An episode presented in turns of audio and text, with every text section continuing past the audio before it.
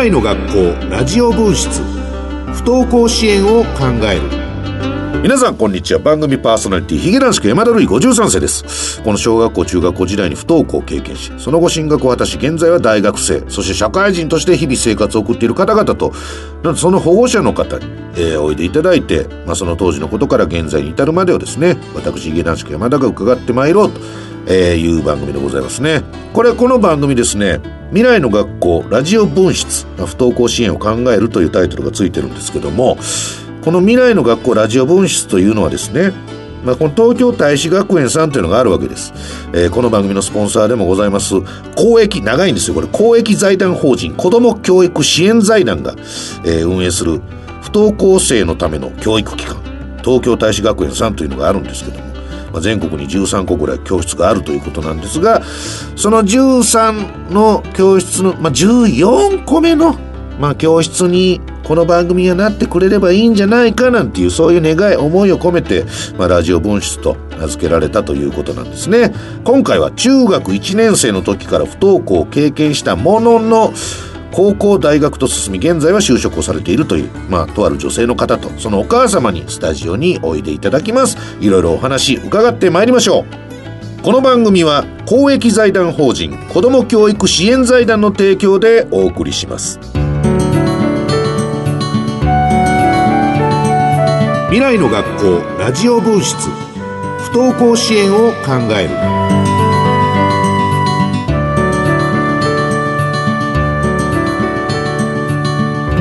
さあ、えー、本日はこのお二人に来ていただいております。はいこんにちはゆきです。よろしくお願いします。お願いします。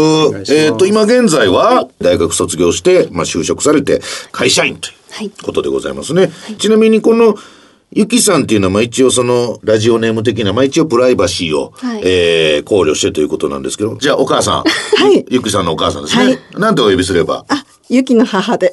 お願いします。シンプルなね。はい、さあ、そして、えー、お二人に加えて、もうお一方ですね。はい。じゃあ、ちょっとご自分で言うてもっていいですか、もろもろ。はい。はい。こんにちは。えー、東京大使学園名古屋校の、はい、えー、茨城大将と茨城先生という。だから、あの、前回も、あの、大使学園の先生には、あの、ちょっと、えー、はいはい、アドバイザー的にご参加していただいてたんですけど、そうですね。女性の方でね。えー、先生ですね。はい。はい。ということで、あの、今日はゆきちゃんとゆきちゃんのお母さん、そして茨城先生をお迎えして、はい、まあ、いろいろお話伺っていこうと、えー、いうことなんですけども、本当にもう、ゆきちゃん早速で申し訳ないんですけども、はい、こういわゆるまあ、不登校になった。はい。ということなんですけど、まあそのいつ頃なったのか、そしてきっかけはどんなことだったのかっていうのを、あの、差し支えない範囲で教えていただいてもいいですか、はい、と中学校1年生の9月からで、うん、きっかけはいじめです。いじめなんですよ。このゆきちゃんみたいな、はいはい、あの、まあ乗り越え方って言っていいのゆきちゃん、これは。まあでもなんか乗り越えたとか克服したみたいに言われるのもなんか、ちょっと嫌なとこない？いや、そんな障害ちゃいますよ、みたいなね、なんか。まあ今こういうふうにご自分で咀嚼されてる子、ゆきちゃんみたいな子っていうのも多い。あもちろん、ゆきちゃんみたいに、こう、こう乗り越えられる子っていうのは、例えば東京大使学園に来ている時の自分、うん、そしてその次の進路先で、うん、どんどんどんどんこう自分に多分自信をつけていやみなぎってるもん。もうそうですよね。今ね、うん、みみなぎりすぎててもちょっと嫌だもん。やっぱりこうい今こう自分がこう輝くみたいなふうになっていくと、うん、もちろんこう未来もこういうふうに明るくなっていくじゃないですか。みんながみんなそうなれるとはもう正直それはもうなれない子もいるけど、うん、まあ、それがいい悪いじゃなくて、まあ、ゆきちゃんみたいにこういうふうに明るく生き生きなる子もいるという、うん、でそんな中ちょっと申し訳ないんですけど言える範囲で結構なんで、はい、そのいじめっていうのはそのどどんな感じのいじめを受けてたの？うん。最初のきっかけは、中学の部活で何部？吹奏楽部。吹奏楽部、はい、吹奏楽部でいじめあんねや。めちゃめちゃあります。いやそそれは何？あの管楽器のこの口の吹くとこ隠されるとかそういうこと？あもうそういうのではなくてあの部室の掃除するのに、うん、私はなんか全部みんながやらないので私一人でやってたのに、うん、私だけやってませんでしたって言われたりとかそれ？なんか先輩に報告も甚だしいですけどもね。でまあ真面目にやってたんだ、はい、みんなが掃除なんかしないけど私はやんなきゃと思って。みんなのところもやってたやってたのに やってる真逆のことだよね。ゆきちゃんだけやってなかったになんの？そうなんですよ。先生は？先生は見て見ぬふりです。いや、これ、先生が見て見ぬふりっていうのは、まあ、その、当時とその学校現場の状況っていうのは、まあ、変わってるとは思うんですが、はいはいはい。よく聞くケース。いやー、どうですかね。なんか先生がそこまでっていうのは。いや、僕もね、なんか結構レアなケースなのかなと思うぐらい、そんなの聞いたことないよ。他に何かあった？クラスでも掃除掃除関連で言うなら、掃除当番と掃除関連っていうくくりで覚えてるのね。掃除と給食当番のあの当番系は、うんほとんど一人でやってて、それで先生にサボるんですけどって報告すると上手にサボれないあなたが悪いでしょっていう。何ですかそれは。え、先生がもうそのスタンスなの？真面目な子が悪いみたいな。ちょっと質問僕もしていいもちろんもちろん。あの、なんかこう、まあお母さんでも構わないんですけど、その学校全体もちょっとこう、ピリピリしてるというか、割とこうあまり穏やかじゃなかった学校だったぜのかな。学校全体的にってこと？全体的に治安は良くなかった。治安が良くない。治安か。え、それは窓ガラスが割れてたりみたいな、そういうベタなこと？そうですそうですあ、そう。お母さん、そその時期、まあもちろんね、そうですねあのー一緒に、はいえー頑張ってきたと思いますけど、はい最初にいじめられてるみたいな、さいつお母さんに言うたん？親に。うーん、晩も結構すぐに言いました。でまあ、まず学校行かへんってなったんや、じゃあ。あ、行く、行ってる時に言ったんですけど、んいじめなんか負けたらダメだよごめんなさいって言われてたので。いやいや、でも僕はその話ね、まあまあ、あの、収録前にもちょっと伺ってますけども、あの、まあ、ゆきちゃんからしたらね、あの、ショックはショック、多分ショックやと思うね。うんもう最後の砦やもんね、うん親ってね。ただ、自分も人、今二人子供いますけど、言うてしまいそうではあるんですよね。というと。そのセリフ。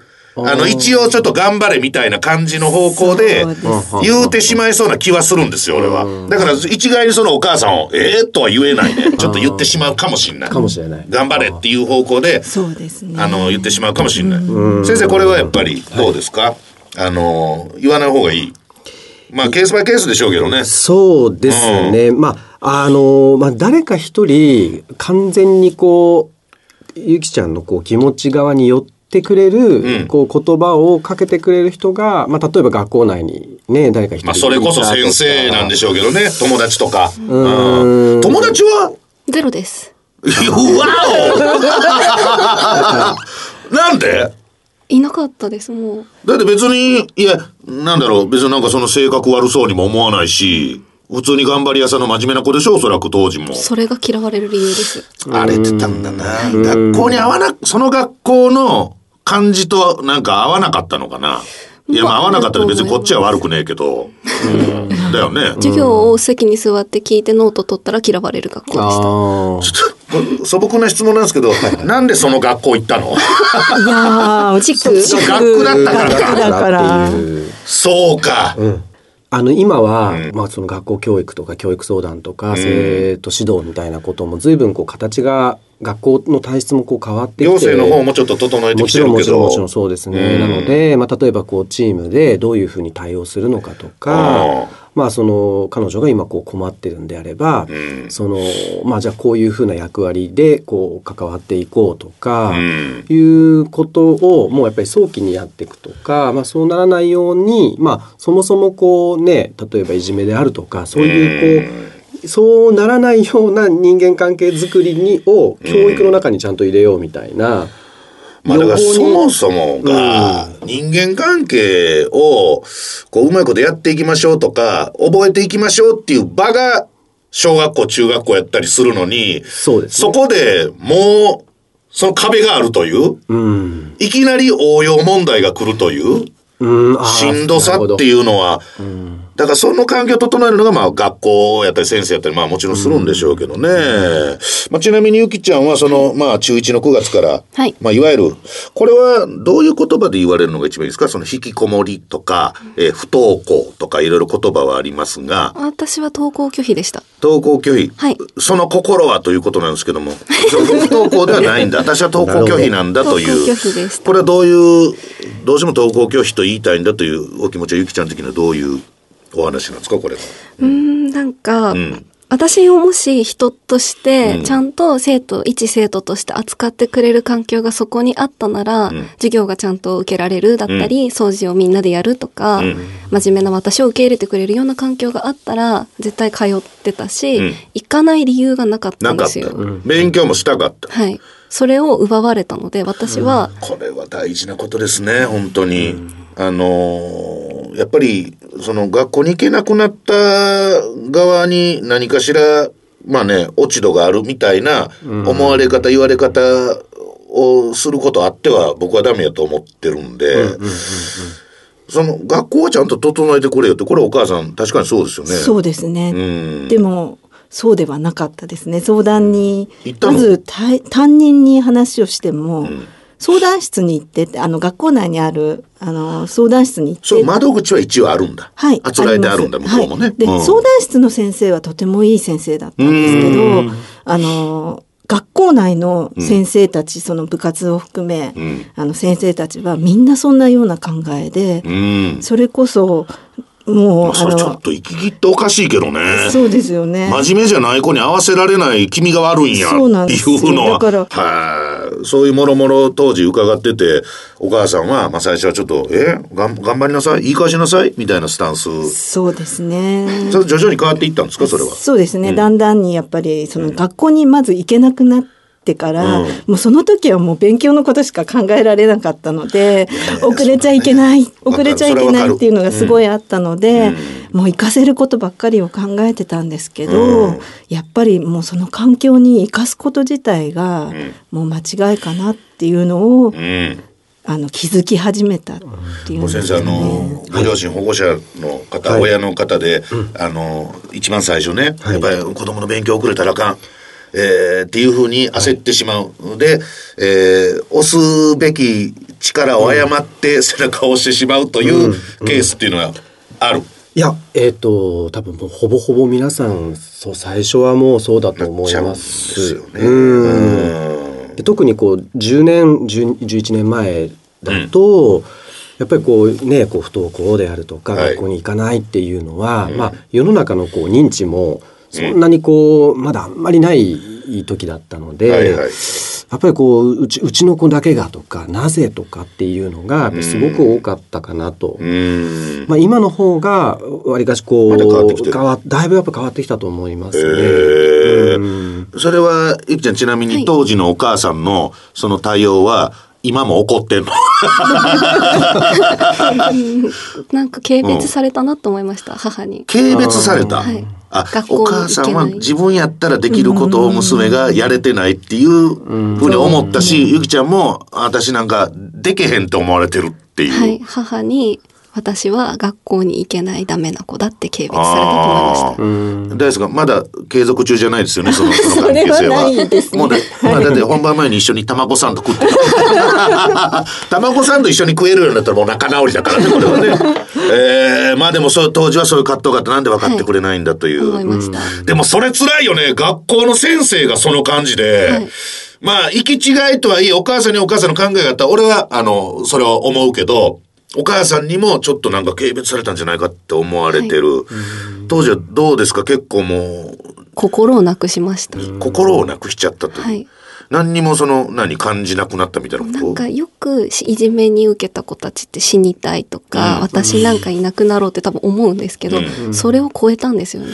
その向こう側に行ったという。はい。もう、なかったです。感情が。結構やっぱもう、ちょっと言い方きつないけど、はい。い、ける屍じゃないけども。本、当に体を持ったロボットでした。もうして素敵な言い方するねなんか。世界観のある言い方するね。そういう才能もあるんだねだからね。それでもうなんか母の方でも、もういいんじゃないって若干なりつつあったのなで。そうですね。私の気持ちが180度変わって、生きててくれるだけでいいに変わったんですよ。もう学校なんか行かなくて勉強なんかもしなくていいあそこで変わったんだ。そうですね。れまではちょっとやっぱりもう生かしたいという、はいい、かなまずいみたいな気持ちが、もう全然なくなりましたね。あんなところだったら行かなくていいよっえてー、なったのに2年生から行くって。もう今度行く。うん何なのっていう。で中2のタイミングでクラス替えがある。はい。からちょっと行ってみようかって思って。で、どうだった？あの、春休み明けテストっていうのがあったんですけうどん、それで私戻らなきゃと思ったので勉強したんですよ。ああ、なるほど。たら学年で一人100点取っちゃって嫌味言われたんです。俺が教えなくても勉強できるから大丈夫だよねって言われそのた。嫌味か。先生、これは、こ骨だね。いやもうわ、わかんない俺は。ほんで、次いつ学校、登校拒否になるの？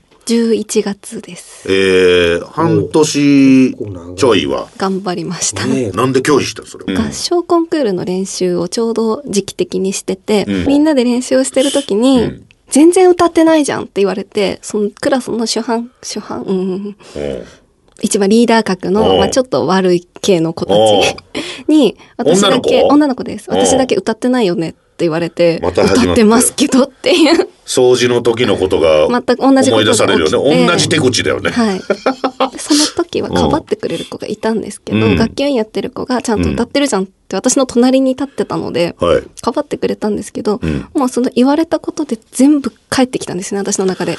蘇ってきた。はい。もういけないって思いました。そっからどこまで学校行かへんことになるの？卒業までです。あ、もうそれ中3。行かなかったもう全です部、もう全く全部丸まま行かんくて。はい。へえ、お母様その時のことは覚えてらっしゃいますか、覚えてます。はい。はい、じゃあ明日からどうぞっていう感じ。それはゆきちゃんお母さんちょっと変わったなっていうのは思った？思いました。うん。それは良かった、嬉しかった？そうですね、もうなんか私も無理って思ってて、うんその1年生の時は母の行かなくていいよって私に対してただの脅しでしかないと思ってたんですよ。まあ、わかるわ。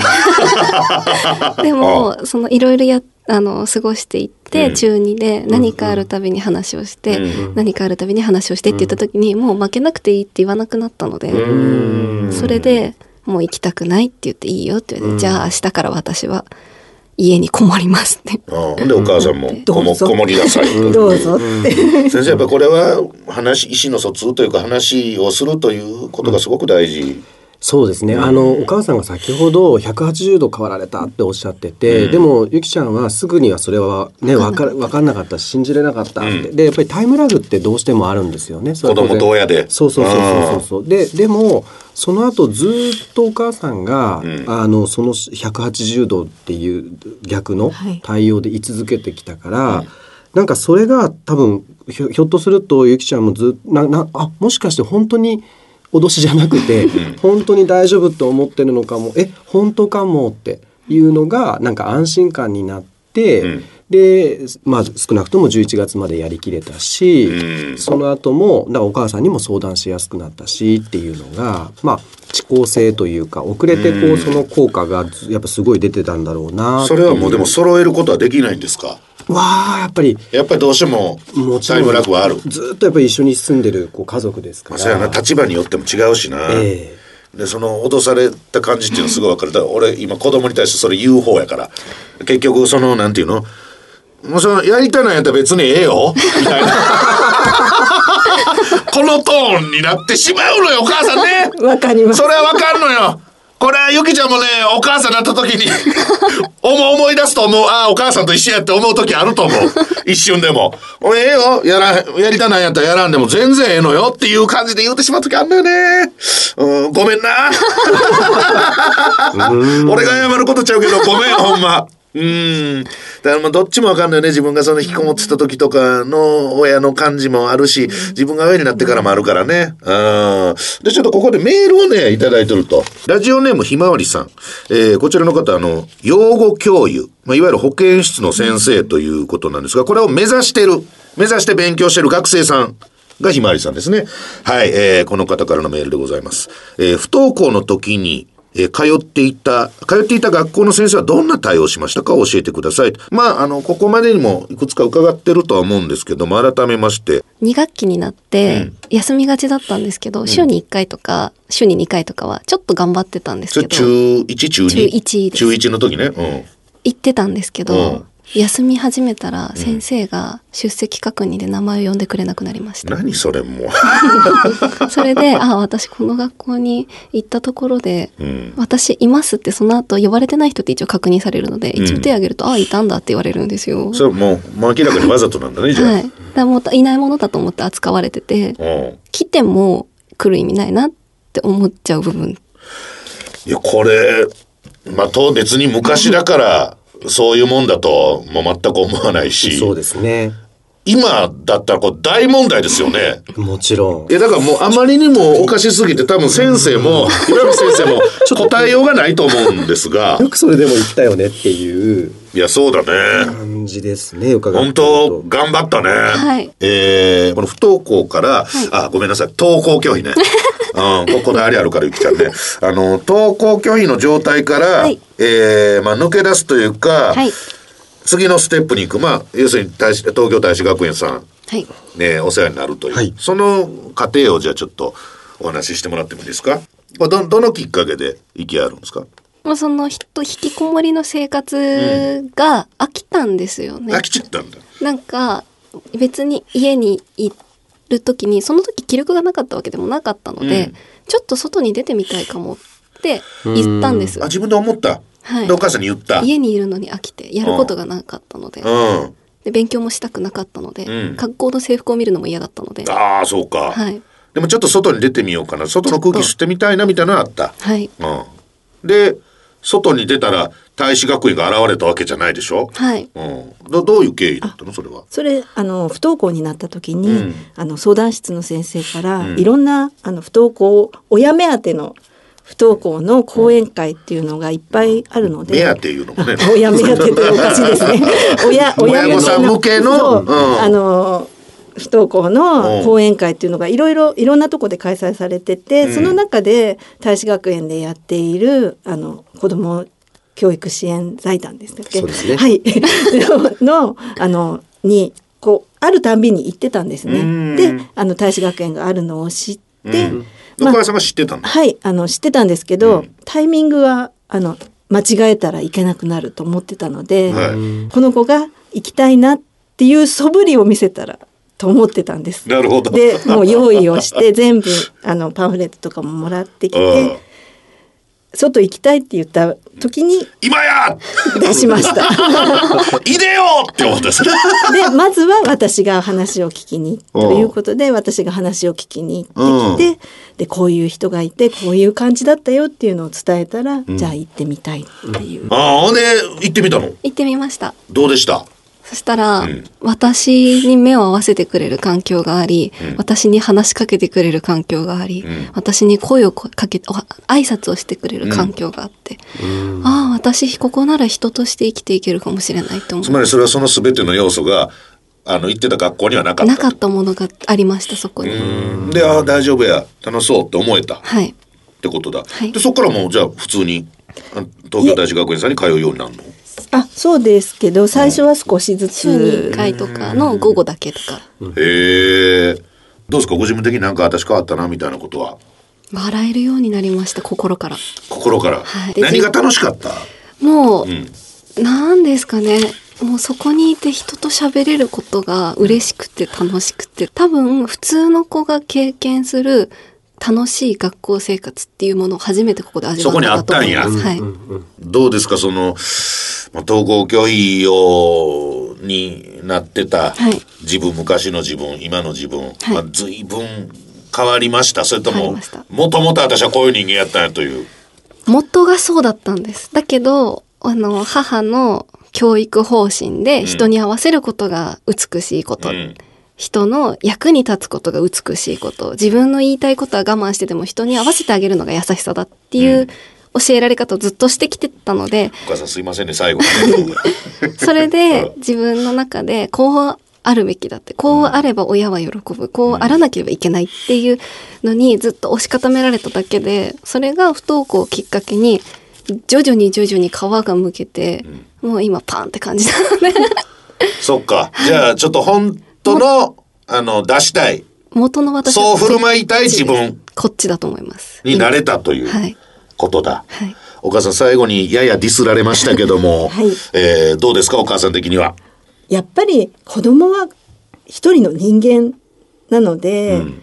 やっぱりその子のやりたいこと押し付けるのではなくて、うん。その子のことを一番大事に思ってあげるっていうのが大事なのかなってそうかはい思います。お母さん自らそれをもうね、あのご経験されたんですもんね。そうですね。うんはいこれは説得力のある思いを言葉いただきました。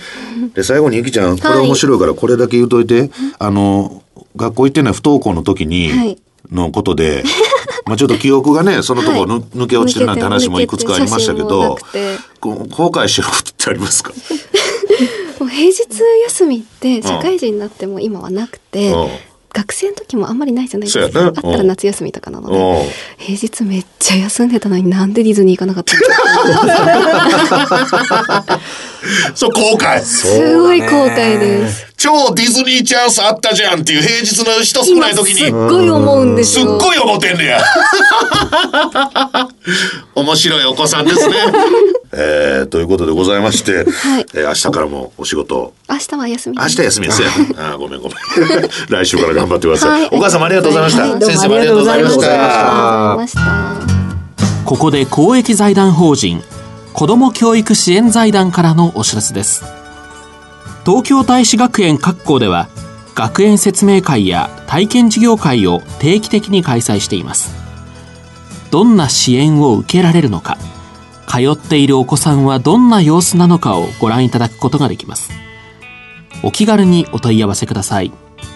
また東京大使学園各校では不登校に関する教育シンポジウムも開催しています。10月の開催予定は次の通りです。10月4日名古屋校。10月12日芦屋校。10月26日埼玉校。10月26日大阪校です。お申し込みくださればどなたでも参加いただけます。11月の開催予定については番組ホームページをご覧ください。未来の学校ラジオ分室。不登校支援を考える。さあリスナーの皆さん今日の番組いかがだったでしょうか？いや本当に僕はあの初めて聞くケース、えーその学校の対応の仕方であるとかねあの先生の、えー振る舞いであるとかあんまり聞いたことないなというようなちょっとレアなケースで、まあ、びっくりもしましたしでまあおそらくそういうことは他にもあるんやろうなという想像もできますし本当にゆきちゃんが頑張ったなという、えーことでございますね。まあ、今ねこうやって会社員で頑張ってますけども、はいもし登不登校登校拒否やった時のはい。まあ自分に手紙を書くとしたらなんていうねもう冒頭は絶対に死なないでくれてありがとうから始めようと思います。よかった死なないではい。今やっぱりこんなに謳歌できてるのは不登校があってじゃないと、こんなに多分人生楽しいと思えなかったと思うんですようね。んこれはだから今本当に学校行ってない子とかその親御さんとかにはもしかしたらすごくうん力強いメッセージなのかもしれないですねありがとうございます。ちなみに東京大使学園さんは、はい。あの13箇所ぐらいあるんですよね。そうなんです。えっ、と北は北海道の札幌、うん。仙台、そしてえっ、と首都圏は埼玉、柏、千葉、横浜。で、えー、と東海に来てこう静岡名古屋、うん。そして、えー京都大阪芦屋福岡。そして、えー新宿区に、まあ、東京にあるこう本校とはい。いうことで13校、13はいございます。えーでまたあのメール等も送ってください、えーメール投稿フォームからメール送れますんでねぜひ送っていただきたいということでございます。さあ次回の放送は2週間先の10月9日水曜日の夜10時から、えーなんと私池田家まだるい53世が実際に東京大使学園さんにお邪魔をしてそこでどういう生活を子どもたちが送っているのかこれをまあ詳しくレポートしたいなと、えーお前先生にはもう会わないか。先生名古屋校ですもんね。そうですね。はい、はい。2週間後にまたお会いしましょう。皆さんありがとうございました。ありがとうございました。ありがとうございました。この番組は公益財団法人子ども教育支援財団の提供でお送りしました。